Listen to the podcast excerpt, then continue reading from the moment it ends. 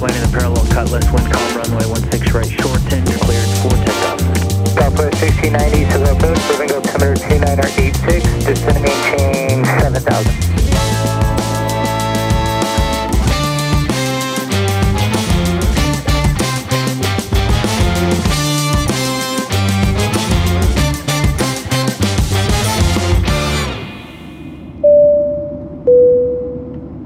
the cabin is secure. May I close the door?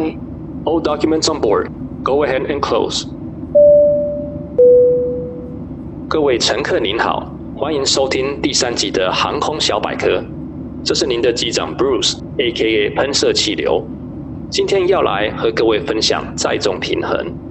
在机舱门关闭之前，机师们会收到装载部门提供的载重平衡数据。同时比对客舱经理提供的乘客人数资讯。大家有好奇过，装载部门是怎么得知每位乘客的体重、随身与托运行李的重量吗？在机场柜台报到的时候，航空公司都会称重您的行李，但是并没有量各位的体重与随身行李。这些数字是哪里来的呢？地勤用眼睛粗估吗？其实不是哦。各个国家的民航机构都有发布男生和女生的标准重量给航空公司参考，但是前提之下得使用同等或是更大的重量来做计算，但是绝对不可以比民航机构发布的重量轻哦。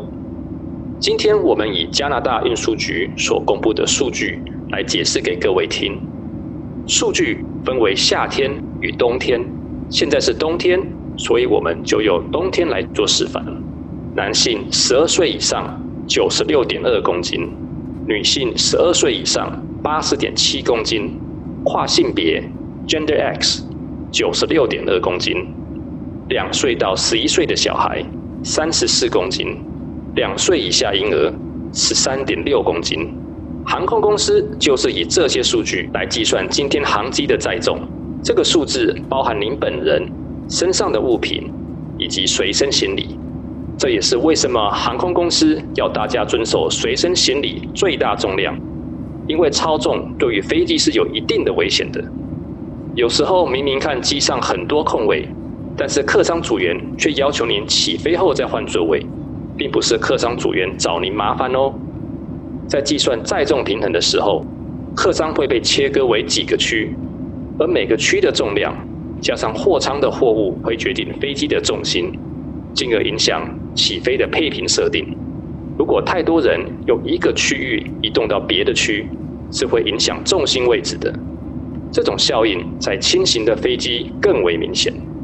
所以下次搭机时，请不要携带超量的随身行李。划位时选好喜欢的座位哦。以上就是今天的航空小百科。这是您的机长 Bruce，A.K.A. 喷射气流。感谢各位乘客的收听，我们下一集航空小百科再见啦。